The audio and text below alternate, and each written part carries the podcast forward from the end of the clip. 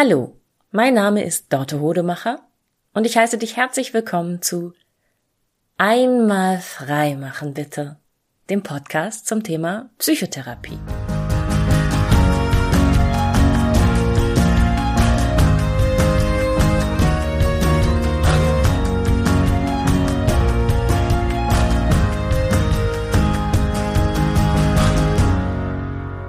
Hallo, es ist Februar und ich wollte mal vorbeischauen und fragen, wie es bei dir so mit deinen guten Vorsätzen läuft. Gemein, ne? Ich weiß. Ja, gute Vorsätze, das ist etwas, das ganz viele von uns machen, dass wir uns zum Jahreswechsel vornehmen, ab sofort was anders zu machen, was besser zu machen. Und wir nehmen uns natürlich immer vor, etwas, was, äh, an dem wir bisher gescheitert sind, was schwierig ist. Und dann machen wir das auch noch in der allerschwierigsten Zeit des Jahres, wo alles dunkel und grau ist und die Motivation wirklich nicht an den Bäumen wächst, weil an den Bäumen wächst gerade gar nichts. Außer vielleicht Spinnweben. Das ist, wie du raushörst, halte ich gute Vorsätze für nicht sehr geschickt. Aber ich kann es auch gut verstehen, dass es natürlich hilft, sich ein Datum zu setzen, sich einen Stichtag zu setzen, ähm, ab dem man was verändern will. Und da dachte ich, gucke ich tatsächlich jetzt mal, wie sieht's denn aus mit den guten Vorsätzen? Bei den allermeisten Leuten, statistisch gesehen, reißt das jetzt gerade so langsam ein. Und ich erzähle dir heute mal ähm, die wichtigsten Punkte, die ich als psychotherapeutische, psychotherapeutisch arbeitende Person und als Coachin über die Jahre so gesammelt habe zum Thema, ich nenne das nicht gute Vorsätze, sondern ähm, gute Gewohnheiten, wie man Gewohnheiten etabliert, verändert, wie man etwas Neues, eine neue Routine in sein Leben holt und etabliert. Und zwar so, dass es funktioniert. Ähm, fangen wir mal an mit den einfachen pragmatischen Dingen. Ähm, viele gute Vorsätze scheitern daran, dass du sie im Alltag irgendwann vergisst. Das ist gar nicht unbedingt eine bewusste, eine absichtliche Entscheidung, sondern naja, man hat halt so seine Routinen, seine Tagesabläufe, seine eingespielten ähm, Vorgehensweisen, Prozesse, modern gesprochen. Und dann geht man in so eine in so eine Art Blindflug. Und das ist auch sehr gut, dass unser Gehirn das kann. Also routinierte Abläufe einfach so abspulen. Das äh, würde uns wahnsinnig viel Energie kosten, wenn wir jeden Tag alles neu erfinden würden, was wir machen. Aber hat natürlich äh, die Schwierigkeit, dass man dann einfach plötzlich merkt, huch, ich bin schon auf der Arbeit und das und das, was ich mir als guten Vorsatz gesetzt hatte, was weiß ich nicht, ähm, Sport machen, ähm, was lesen oder so, das, das ist nicht äh, hat, ist einfach nicht passiert. So, ich habe es vergessen, ich habe es gar nicht bös gemeint und oh, na dann muss ich das heute Abend machen und abends passiert genau das Gleiche. Du kommst nach Hause, du spulst deine Routinen ab, alles läuft wie es immer läuft und schwupps bist du dabei, dir die Zähne zu putzen und ins Bett zu gehen und merkst, oh nein, ich habe es schon wieder und ich habe es immer noch nicht getan. Ich habe meinen guten Vorsatz auch in der Reservezeit, wo ich gesagt habe, na gut, dann dann mache ich das halt heute Abend. Äh, da habe ich es auch nicht durchgezogen. Oh, ich bin ein schlechter Mensch. Ja, und äh, in diesen Routinen, genau da liegt aber paradoxerweise auch der Schlüssel. Wenn du eine neue Routine in dein Leben holen möchtest, etwas neu etablieren möchtest, was weiß ich nicht, dreimal die Woche Sport, ähm, zum Beispiel, dann ist das Beste, dass du das an etwas dran knüpfst, etwas dazu babst an eine Routine, die du bereits hast. Und dafür setzt du dir am besten einen Anker. Das heißt, such dir etwas, was du sowieso mehrmals die Woche machst, mehrmals am Tag machst, je nachdem, was dein guter Vorsatz sagt, ähm, wo du, wie, wie häufig du diese neue Routine machen möchtest und bapp dir da einen Reminder dran. Nimm dir wirklich ein knalliges Post-it, das du an deine Zahnbürste heftest, zum Beispiel, und fang an, jedes Mal, wenn du mit, wenn du die Zähne geputzt hast, direkt danach deine Meditation zu machen. Oder zum Meditieren finde ich es auch sehr, sehr schlau. Du siehst das Post-it, das an deiner Zahnbürste oder in Nähe deiner Zahnbürste, an der Zahncreme zum Beispiel ist. Und das ist das Post-it, das dich daran erinnert zu meditieren. Und dann nimmst du die Zahnbürste und setzt dich damit hin und meditierst. Muss jetzt nicht im Badezimmer sein, aber ne, du versprichst dir, okay, das mit dem Zähneputzen vergesse ich nicht, aber das mit dem Meditieren ziehe ich jetzt vor. Und damit kannst du etablieren eine neue Gewohnheit, eine neue Routine. Was gibt es in deinem Leben, das du regelmäßig tust? Zum Beispiel den Hund Gassi führen, ne? eine Gassileine, die immer am gleichen Ort hängt, ist genauso etwas, was du als Anker benutzen kannst. Und papp dir da für ein paar Tage, für ein paar Wochen jetzt bitte einen Anker dran und du wirst es dann irgendwann nicht mehr brauchen. Du wirst dann die neue Routine automatisch mit dem Gassi-Gehen verknüpfen. Oder wenn du jetzt eine wöchentliche Routine etablieren willst, dann kannst du zum Beispiel das Müllsäcke rausbringen. Mülltonne vor die Tür stellen kannst du nehmen als etwas, wo du einen Anker dran setzt. Also wenn du zum Beispiel einen Halter hast für deine Müllsäcke im Abstellraum, in der Garage, dann kannst du dir da ein Post-it dran machen mit der neuen Routine, die du wöchentlich durchziehen wolltest, was auch immer es ist. Und dann empfehle ich dir jeweils, nimm das Post-it als Signal, zieh die neue Routine erst durch, mach dann das, was du eigentlich vorhattest, nämlich den Müll rauszubringen. Das wirst du tendenziell nicht so leicht vergessen wie die neue Routine. Also Routinen stapeln, Routinen äh, magnetisch aneinander pappen. Das ist der erste Trick, den ich für dich habe. Dann wenn du jetzt schon an dem Punkt bist, wo du merkst, du hast deine guten Vorsätze schleifen lassen, dann überprüf bitte mal, ob du nicht einfach viel zu ehrgeizig gewesen bist. Das ist der Fehler, den die allermeisten Menschen machen. Sie sagen, ich möchte im kommenden Jahr ein Mensch sein, der dreimal die Woche Sport macht. Und dann denken sie an jemanden, der dreimal die Woche eine Stunde oder anderthalb Stunden irgendeinen Sport durchzieht. Ähm, und dann mm, ist das vielleicht ein Sport, der auch noch bedeutet, dass du wohin musst, dass du Sachen packen musst, dass du dich auf den Weg machen musst, sowas wie ein Schwimmbad gehen, ne? Das ist riesiges Gefuttel, was da immer dranhängt. Und dann, wenn du, wenn du anfängst in der ersten Januarwoche oder in der zweiten, dritten, wo es dir schwerer fällt, drüber nachzudenken, oh nee, ich habe die Schwimmtasche noch nicht gepackt, mm, müsste Eis kratzen auf dem Auto, das ist aber gerade alles schlecht, das passt mir gar nicht in den Kram, ich lasse das heute mal ausfallen, dann hast du dir dein Ziel zu hoch gesteckt. Dann bist du vom Endergebnis ausgegangen. Das Endergebnis ist jemand, der es leichten Fußes schafft, dreimal die Woche was Anstrengendes durchzuziehen, aber da bist du noch gar nicht. Erlaube dir einen Entwicklungsprozess. Erlaube dir nicht mit dem Endergebnis anzufangen, sondern erlaube dir viele kleine Schritte. Erlaube dir zum Beispiel dreimal die Woche Sport zu machen, ja, aber echt nur fünf Minuten lang. Oder sagen wir sieben Minuten, weil es gibt ganz tolle sieben Minuten Workouts, kannst, kannst du googeln. Ähm, YouTube-Videos gibt's auf Instagram sicherlich auch eine Menge. Und die kannst, das sind Workouts, die kannst du jederzeit und überall machen. Das heißt, genau dann, wenn dir einfällt, oh nein, die Schwimmtasche ist noch nicht gepackt und ich habe keine Lust loszufahren, dann sagst du dir, nee, okay, sieben Minuten Workout reicht vollkommen aus. Und glaub mir, diese sieben Minuten Workouts, die du online findest, die reichen auch echt aus, um dich fertig zu machen. Da bist du, gerade wenn du untrainiert bist, sonst hättest du diesen guten Vorsatz ja nicht für dich ähm, gefasst, dann bist du nach sieben Minuten richtig außer Puste und du hast am nächsten Tag einen kleinen Muskelkater.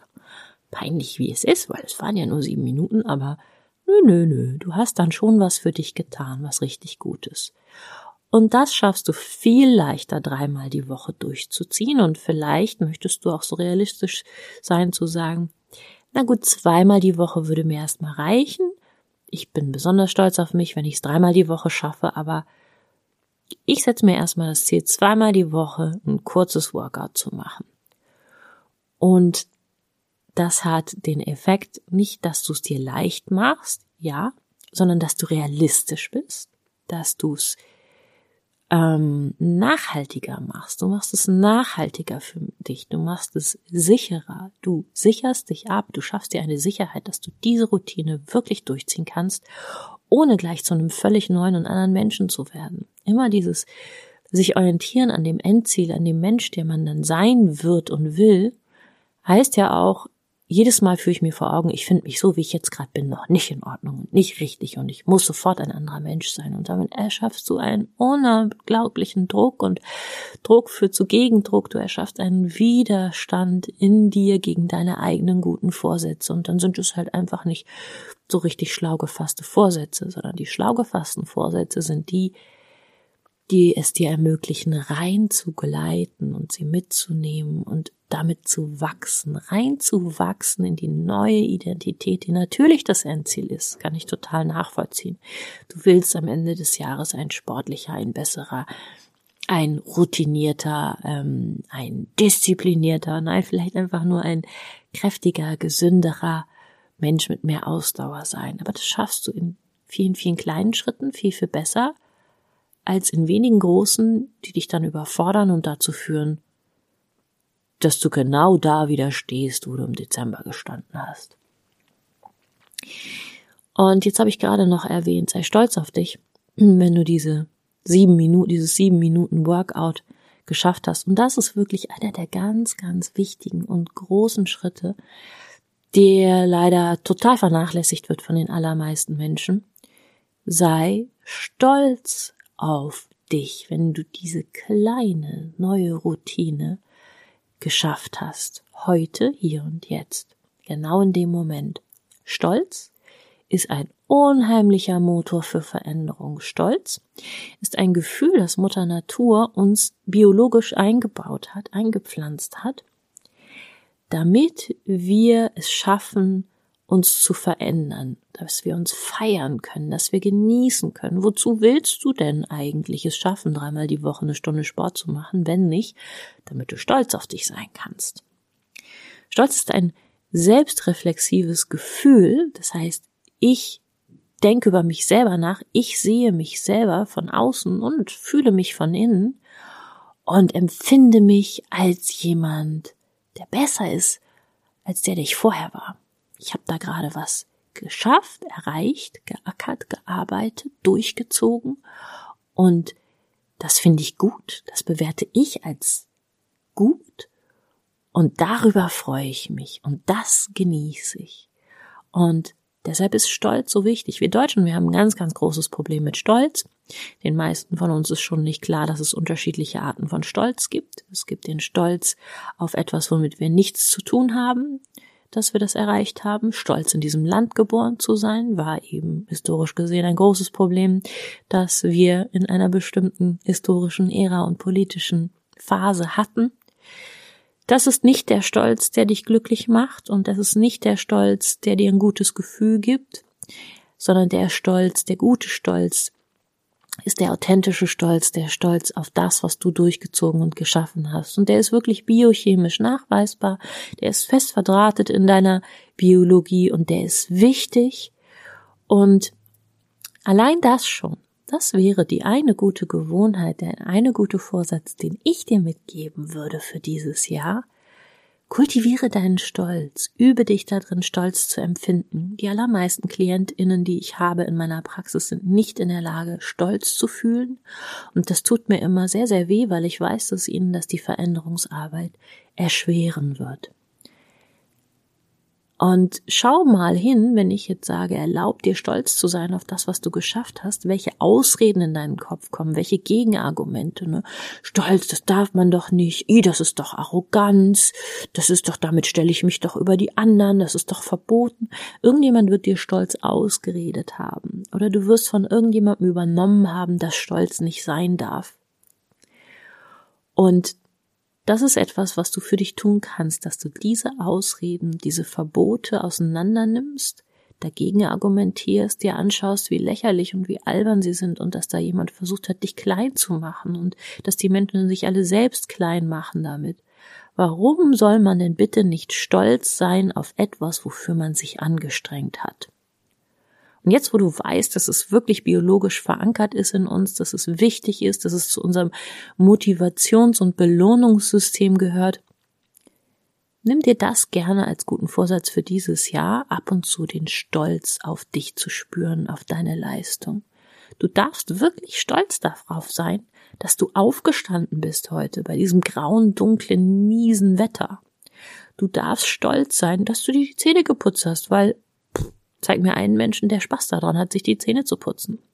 Du darfst stolz sein nach deinem sieben Minuten Workout. Und du darfst wirklich richtig neugierig in deinen Körper reinspüren, wo nehme ich diesen Stolz wahr?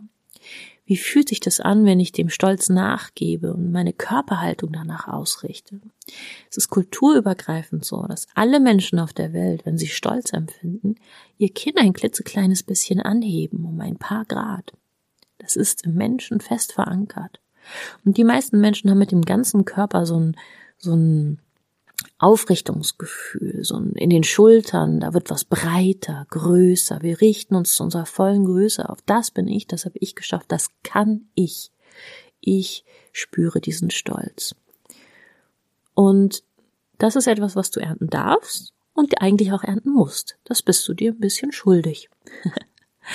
ähm, ich persönlich habe es zum Beispiel in den letzten Monaten ganz intensiv ähm, für mich erforscht, immer wenn ich, hm, ich gehe zu so einem, ich gehe Gewichte drücken, ganz neu, also ganz neu seit fast einem Jahr, aber ungewöhnlich für mich, dass ich sowas mache.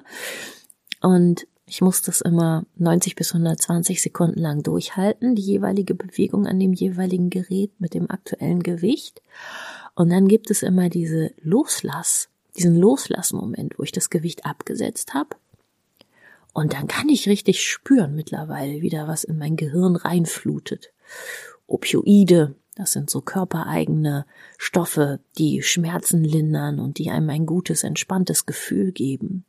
Das ist auch Teil des Stolzes und gerade beim Sport kann man das sehr, sehr gut fühlen, wie der Körper sagt, das haben wir gut gemacht, da gibt's jetzt eine Belohnung für.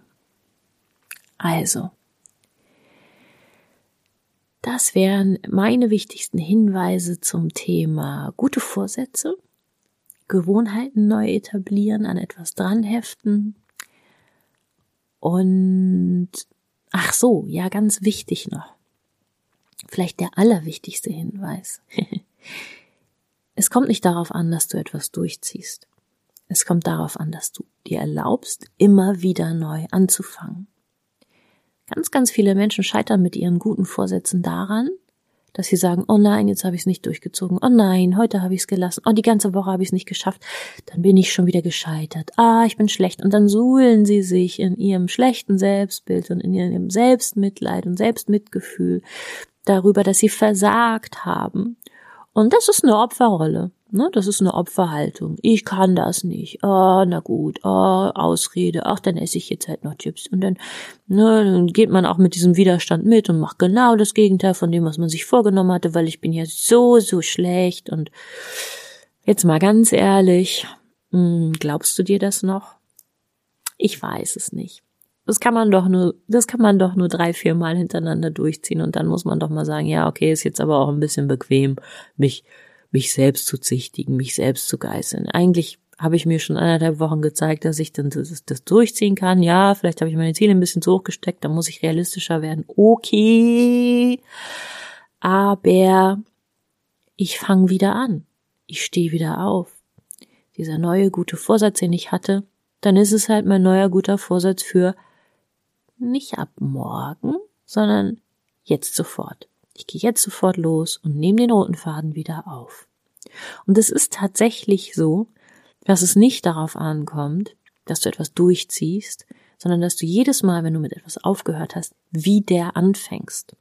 Menschen, die eine Sucht loswerden wollen, ne? Menschen, die sich das Rauchen abgewöhnen, selbst Menschen, die alkoholkrank sind und in eine Entzugsklinik gehen.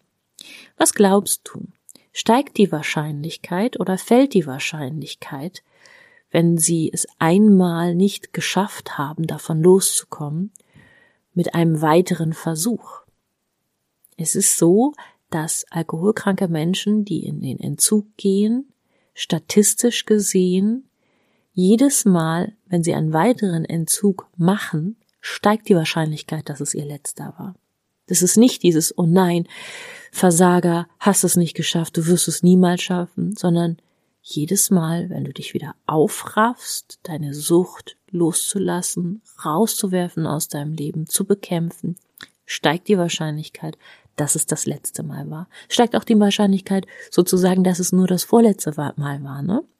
Aber wenn du das nicht wieder anfängst, das Aufhören, wenn du nicht ähm, deine Sucht wieder rausschmeißt aus deinem Leben, wenn du nicht sagst, okay, den neuen Vorsatz, dann nehme ich ihn halt ab sofort mir wieder vor, ich nehme den roten Faden wieder auf, ich stehe wieder auf, ich mache weiter, dann ist die Wahrscheinlichkeit gleich null. So einfach ist es nun mal. Also, ich hoffe, ich habe dir ein bisschen helfen können, mit deinen guten Vorsätzen realistischer zu werden und dich wirklich auf dich und deinen Stolz einzulassen. Das ist der allergrößte Motor. Sei stolz darauf, dass du es überhaupt versuchst und sei stolz auf jeden kleinen Schritt. Aus kleinen Schritten werden größere. Und ich freue mich, wenn du mir eine E-Mail schickst an die info at einmalfreimachenbitte.de und mich teilhaben lässt an deiner Geschichte mit deinen guten Vorsätzen und daran, wie stolz sich für dich anfühlt. Wenn du dir jetzt in den nächsten Tagen erlaubst, deinen Stolz neugierig zu erkunden, was macht das mit dir? Wo, wo sind deine Widerstände? Was sind die, was sind die blöden Sprüche, die Ausreden, die, die Kleinhaltesprüche, die du aus deinem Leben rauswirfst? Dankeschön, dass du mir zugehört hast und ich bin jetzt ein bisschen stolz auf mich, dass ich sehr spontan diese Podcast-Folge aufgenommen habe und dort durchgezogen habe. Tschüss!